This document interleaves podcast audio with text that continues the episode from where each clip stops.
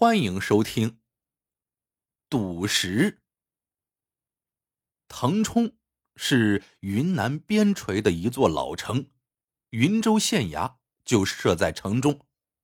腾冲自古繁华，是玉石交易的重地，从缅甸采来的玉石毛料源源不断的运往这里。翡翠被开采出来之前，包裹在石头里面。这叫玉石毛料。有经验的人通过观看毛料的实质与实色，来判断里面有没有翡翠，有多少，品质有多高。这个呢，就叫做赌石。赌石具有极大的风险性。玉石界有一句行话，叫做“神仙难断寸玉”，一夜暴富和一夜破产的现象比比皆是。所以有人称赌石是疯子买卖。在腾冲，上至达官贵人，下至贩夫走卒，人人都热衷于赌石。十年前，云州县令将本县三年来上缴朝廷的税款一百万两白银输给了腾冲的赌石大王万石通，一时惊吓过度，悬印于梁上，只身逃往缅甸，从此亡命天涯。据说，万石通此后整整十年没有涉足赌石交易。一来是赌石生意风险太大，二来是几千几万两的小生意他也懒得出手了。时值清末，局势动荡，传说八国联军已经打到了紫禁城了。这一年，云州县不幸遇到了百年罕见的大旱，半年没有下一滴雨。整个云州颗粒无收，无数灾民处于水深火热之中。就在这个节骨眼上，新任的云州县令林文腾走马上任了。听说他是带着三个如花似玉的姨太太来的。灾民们一听这话，心都凉了半截了。果然，林文腾一上任就大肆的接受玉石商人的祝贺。在庆福斋摆了十天的酒宴，请了戏班子连演十天，收的礼金都装了好几马车。灾民们日盼夜盼，本指望盼来一个清官救民于水火，没想到啊，盼来这样一个昏官。不少灾民见没了指望，开始外出逃生。更要命的是，林文腾上任不久就迷上了赌石。一些玉石商人巴结他，明摆着是让他小赚了几笔，没想到他却越发的得意，以为是福星降临，整日里大街小巷的搜寻石头。过了不久，一个振奋人心的消息在灾民中流传开来，据说朝廷已向云州拨下了三十万两赈灾银。听到这个消息，万石通心里一动。想起十年前不费吹灰之力，轻轻松松的迎来那笔白银，现在呀，他又打起了这三十万两赈灾银的主意。这林文腾看起来比十年前那个县令更是昏庸，要是引诱林文腾用这笔赈灾银来赌石，那不是天降横财吗？当下他要迫切打听到这个消息的可靠性。这天傍晚。万石通瞧见县衙的刘师爷从一家酒楼里出来，便跟上去，向刘师爷的口袋里塞了几张银票，陪笑着问道：“刘师爷，向您老打听个事儿，听说朝廷的赈灾银下来了，请问有这回事吗？”刘师爷也斜着眼点了点头。那具体数目是多少呢？灾民们关心的紧呢。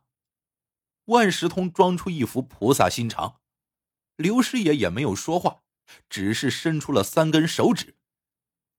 三万两，万石通试探道。刘师爷不屑的瞥了他一眼，肯定的说：“三十万两。”万石通心里一阵狂喜。没想到第二天，刘师爷。就来到了万石通的府上，说：“林大人久闻赌石大王的盛名，请他过去帮忙看一块石头。万石通很快就到了县衙，仔细看过林文腾花五万两银子买来的石头，他极其失望的指着石头说：“林大人，你看，这是一块绿色的石头，上面有条蟒带，里面呢本应有绿，可惜呀，这外面还有几块癣。俗话说，癣吃绿。林大人，请恕小人直言。”您这块石头啊，就是块砖头料。林文腾瞧着万石通，笑眯眯的说道：“本官玩石头图的就是个乐子，现在我想把这块石头卖给你，你出多少钱？”万石通哭笑不得，结结巴巴的说：“大大人，我我我我最多。”只能出三千两。没想到林文腾一拍手说：“行，总比一文不值的好，成交。”回家后，万石通压抑着内心的兴奋，在石头上开了一个小天窗。果然，里面有一团高绿，是纯正的翡翠。一般人哪里知道，这石头的选有软选和硬选之分。软选死，硬选活。这块石头上的选呢，万石通用手指掐过，是硬选。万石通吃的就是关爷这些冤大头。说来也巧，第二天，万府来了几名收购石头的客商，他们都是从京城来的大老板，在腾冲待了好多天了。他们手里的银票一个比一个多，天天催着要翡翠。一转手，万石通三千两买来的石头卖了十万两，小试牛刀。万石通兴奋不已。几天后，腾冲城来了一些受重伤的石工，都是从缅甸抬过来的。随后，一个惊人的消息在玉石商人中秘密传开了：在一家采石场里，两支采石队同时发现了一块奇石，都想据为己有。结果火并起来，在打斗中死了三人，重伤三十多人。采石场老板急于要钱善后，就想将这块奇石给卖了。有神眼之称的北方玉石商人舒天英捷足先登，以五十万两白银购得。近日，舒天英就要携这块奇石来腾冲召开赌石大会。万石通听到这个消息。极为兴奋，真正的奇石，几十年乃至上百年才得一见，可遇而不可求啊！凭感觉，他觉得这是个千载难逢的好机会。再说，他已经收了好几位京城老板的定金了，错过这个机会，到时候拿什么去交货呀？通过秘密接触，舒天英基本同意将那块奇石卖给他。赌石大会在腾冲野外的一个山洞里秘密举行。舒天英是一个精干的老头，双目如电，炯炯有神。他面前的石桌上摆着一块石头，这块石头约有两百斤重，皮壳上全是松花。石头在争斗中被铁锤碰去了一个角，这无形之中给他开了一个小天窗，这里面。露出了极其罕见的春带彩。这春指紫色的翡翠，彩指纯正祖母绿。春带彩就是指翡翠上有紫有绿。这是一块极其罕见的玉石毛料，难怪两家采石队会火并呢。今天被邀请来的买家都是腾冲久负盛名的大玉石商，随身携带的银票。少于五十万两的，一律被拒之门外。大家都虎视眈眈，都想将这块奇石据为己有。竞价开始了，竞争异常的激烈。万石通最具优势，当他把价格报到三百万两时，再也没有人应声。万石通有些洋洋得意。就在这时，只听见山洞外有人大叫一声：“等一等！”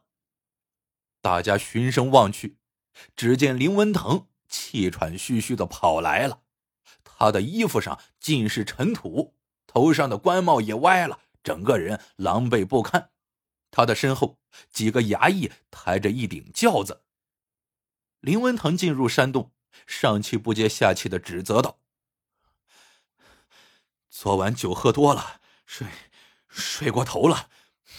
你们，你们这帮奸商，这么大的生意也不禀报本官一声。”舒天英说道：“请大人谅解，今天只论实力，不论身份。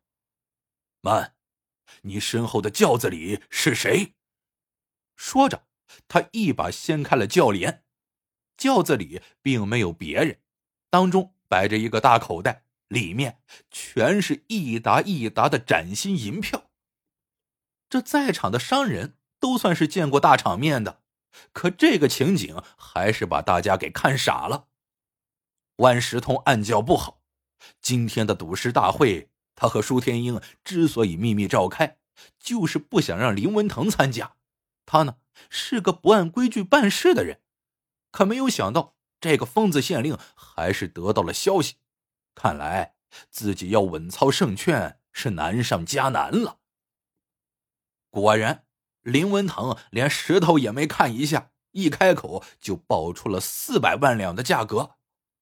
就在这时，一个衙役跌跌撞撞的冲进山洞，说道：“大人，数百灾民冲进县衙。”砸了大堂，说是要赈灾银。